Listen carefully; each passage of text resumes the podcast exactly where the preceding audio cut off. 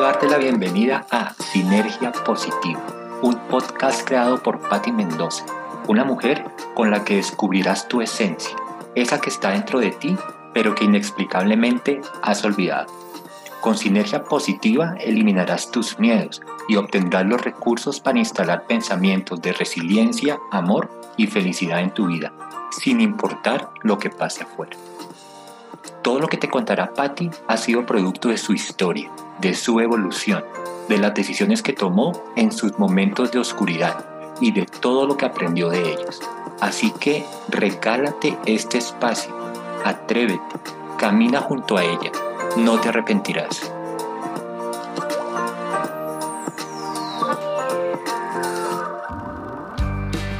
Hola, alma hermosa. Te doy la más cordial bienvenida a esta segunda temporada del podcast Sinergia Positiva. Seguiremos aprendiendo juntos cómo encontrar nuestro verdadero camino, nuestro camino al yo interior, a nuestro corazón. De igual forma, puedes acceder de manera gratuita a todas mis meditaciones. Las encuentras en la plataforma de Insight Timer.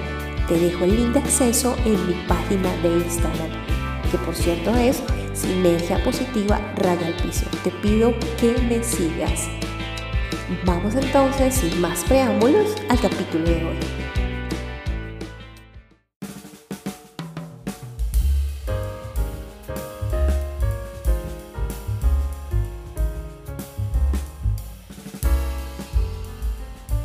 Bueno, y llegamos al final del camino de estos ocho pilares de la alegría.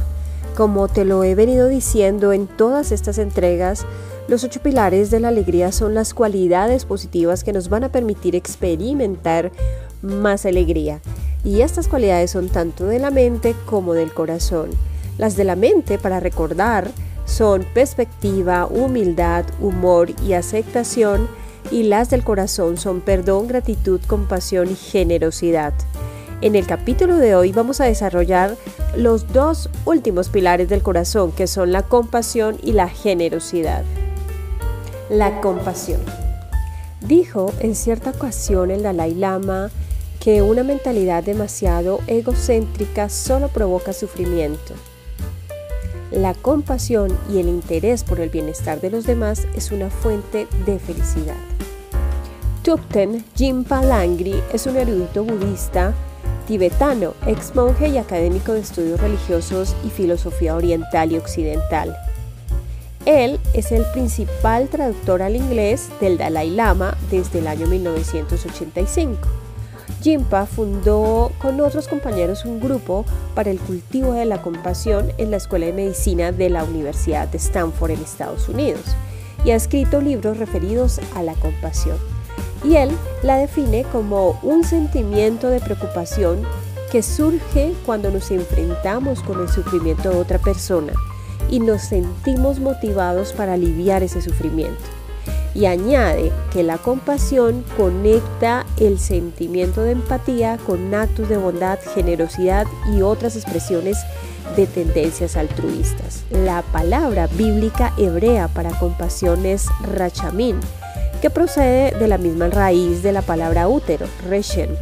Y el Dalai Lama acostumbra decir que aprendemos la compasión gracias a los cuidados de nuestras madres. Entonces, esta preocupación por el otro es algo muy valioso. Los seres humanos tenemos un cerebro bastante especial, pero este cerebro también nos causa sufrimiento porque siempre está pensando en mí, en mí y en mí. Cuanto más tiempo pases pensando en ti mismo, más sufrimiento experimentarás. Y lo más increíble es que cuando pensamos en aliviar el sufrimiento de otras personas, el nuestro se atenúa. Este es el verdadero secreto de la felicidad. Se trata de algo muy práctico que de hecho es el sentido común. Y sí, evidentemente es algo muy fácil de hablar, pero debemos pasar a la acción con esta compasión y para ello nos dice el Dalai Lama que probemos a ser amables mientras caminamos por la calle y que deseemos los buenos días a la gente con quien nos cruzamos o sonriamos aunque no tengamos ganas. Y entonces allí te irás encontrando con la compasión. Cuando dices en qué puedo ayudar, incluso aunque tú estés sufriendo una profunda angustia, esas palabras están dotadas de una alquimia que transformará tu dolor. Es posible que no desaparezca, pero va a ser tolerable más que cuando estás allí lamentándote, diciéndote, pobre de mí, pensando solo en ti mismo.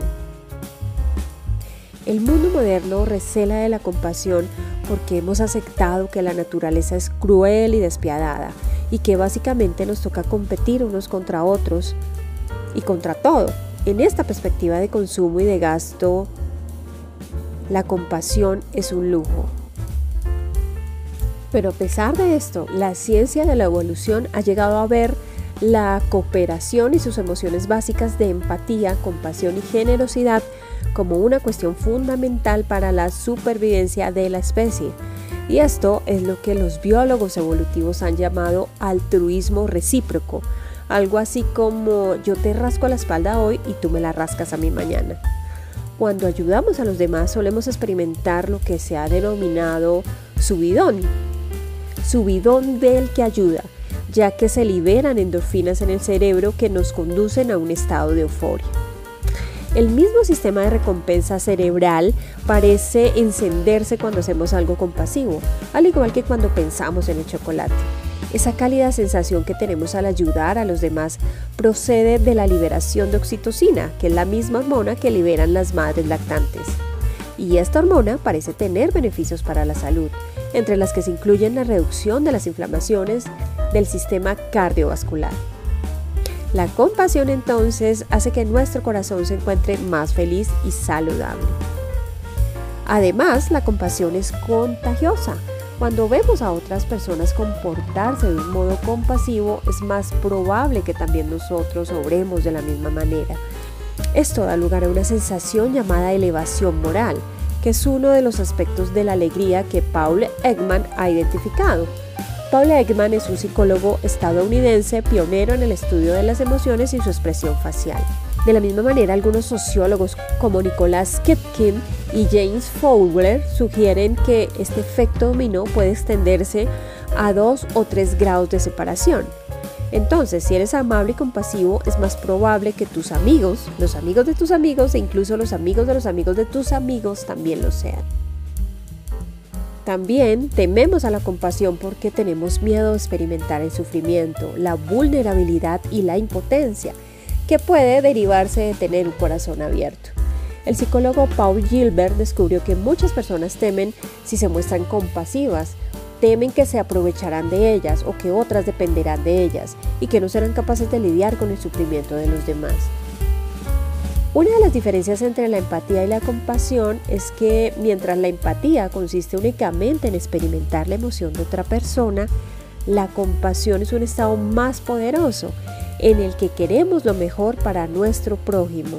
Y aquí nos dice el Dalai Lama o nos da un ejemplo y es el siguiente, si tú ves a una persona que ha sido aplastada por una roca, el objetivo no es meternos bajo la roca para sentir lo que esta persona está experimentando, sino ayudarla para salir de debajo de la roca.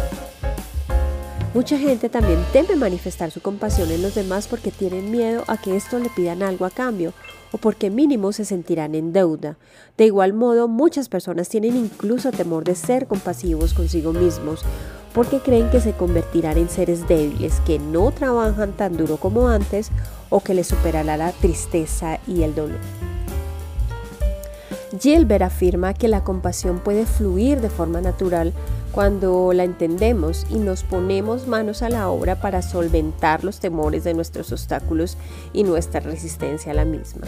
La compasión es una de nuestras motivaciones más difíciles y valientes, pero también la más sana y enriquecedora. Aquí también podemos hablar de la autocompasión, que guarda un vínculo directo con la autoaceptación. La autocompasión es más que aceptarnos a nosotros mismos, es sentir compasión por nuestras debilidades humanas y reconocer que somos vulnerables y que tenemos limitaciones igual que todas las personas.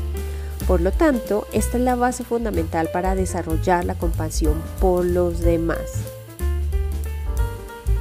Y bueno, también está la vida actual, la cultura moderna, que no nos pone fácil este tema de mostrarnos autocompasión por nosotros mismos. Y esto es porque pasamos gran parte de nuestra vida escalando una pirámide de logros, en la que nos evalúan y juzgan constantemente, para a menudo descubrir que no damos la talla.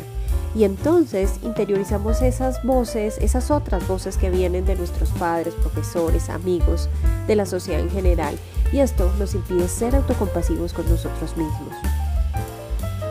La gente también con el transcurso de sus vidas tienden a sentirse ansiosos y deprimidos o ansiosas y deprimidas porque esperan tener más y ser más, lograr más objetivos y esto incluso cuando la persona alcanza el éxito y consigue muchos premios o escalar muchos puestos, a menudo se siente como un fracaso o un fraude.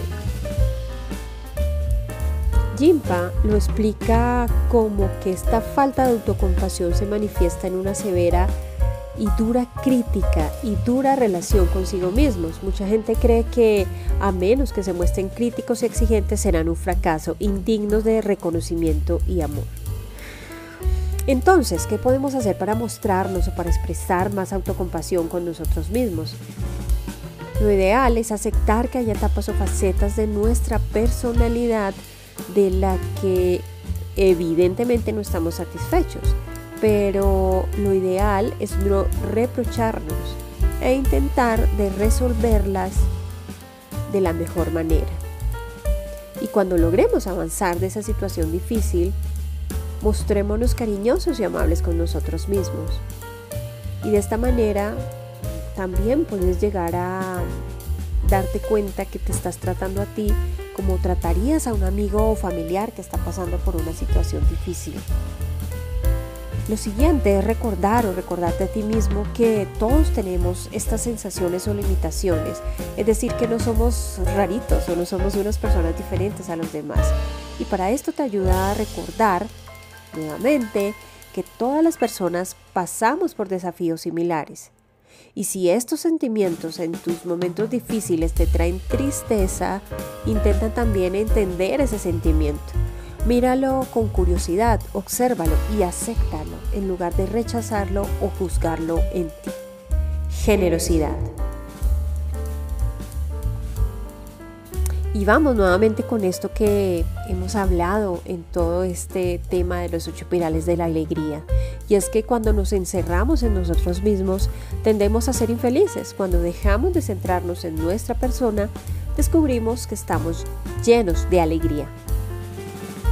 A menudo la generosidad es una consecuencia natural de la compasión y es una línea delgada que puede ser difícil de distinguir a veces. La generosidad es algo que aprendemos a disfrutar al ponerla en práctica.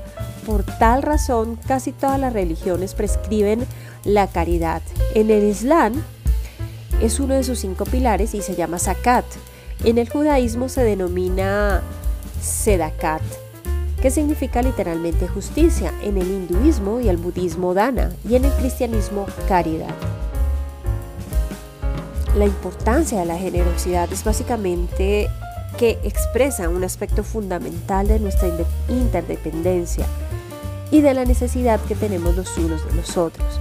La generosidad fue tan crucial para nuestra supervivencia en nuestra evolución que los centros de recompensa de nuestro cerebro se iluminan con mayor intensidad cuando damos que cuando recibimos. La generosidad está asociada a una mejor salud y a una mayor esperanza de vida. Con solo pensar en ella aumentamos de forma significativa la inmunoglobina A, el anticuerpo salival, que es una proteína utilizada por el sistema inmunitario.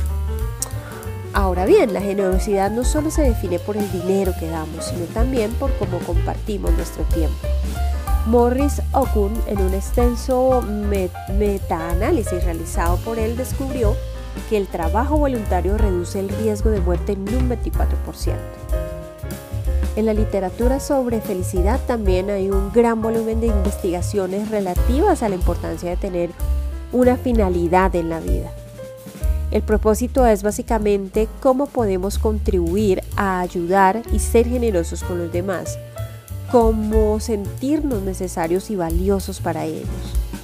La compasión y la generosidad no son simplemente nobles virtudes, están en el núcleo de nuestra humanidad y contribuyen a que nuestra vida sea alegre y tenga sentido.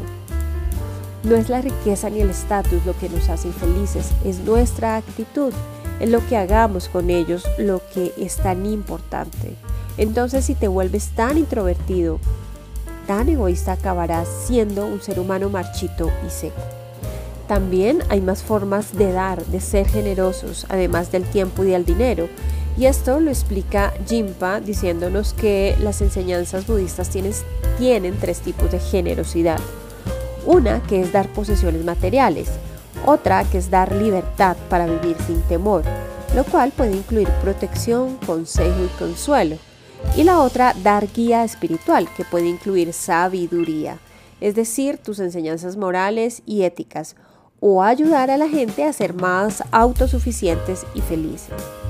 Las personas que admiramos son aquellos que toman en consideración a los demás, aquellos que cuando quieres hablar con ellos, aunque estén inmersos en una dura tarea profesional o de otro tipo, son capaces de hacerte sentir que en ese preciso momento tú eres lo más importante. Y aquí sucede exactamente igual que lo que te decía en la compasión. Nos han educado para creer que tenemos que obedecer la ley de la selva. Come o te comerán. Somos competitivos exageradamente, tanto que las, eh, las úlceras de estómago son un símbolo de estatus. Demuestran lo duro que trabajas y lo hacemos no solo para satisfacer nuestras necesidades y la de nuestra familia, sino también para tratar de superar a los demás. Y allí es cuando le restamos importancia al hecho de que nuestra verdadera naturaleza nos empuja hacia la complementariedad. Nos hemos deshumanizado y degradado, como dijo Martin Luther King Jr. Debemos aprender a vivir juntos como hermanos y hermanas o pereceremos como tontos. Entonces brinda tu amor al mundo, tu servicio, tu curación, pero también ofréceles tu alegría. Este también es un regalo y podríamos decir que esta es un tipo de generosidad, la generosidad de espíritu. Y podemos decir que esta generosidad de espíritu es la que poseen el arzobispo Tutu y el Dalai Lama, porque tienen un corazón enorme, son magnánimos, tolerantes, de mentalidad abierta, pacientes, compasivos y amables y puede que esta generosidad de espíritu sea la expresión más auténtica del desarrollo espiritual. Pero es importante saber que esta generosidad necesita mucho tiempo para desarrollarse.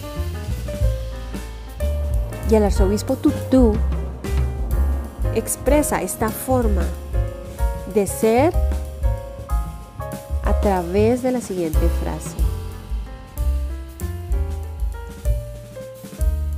Convertirse en un oasis de paz, una fuente de serenidad que se expanda a todos los que nos rodean.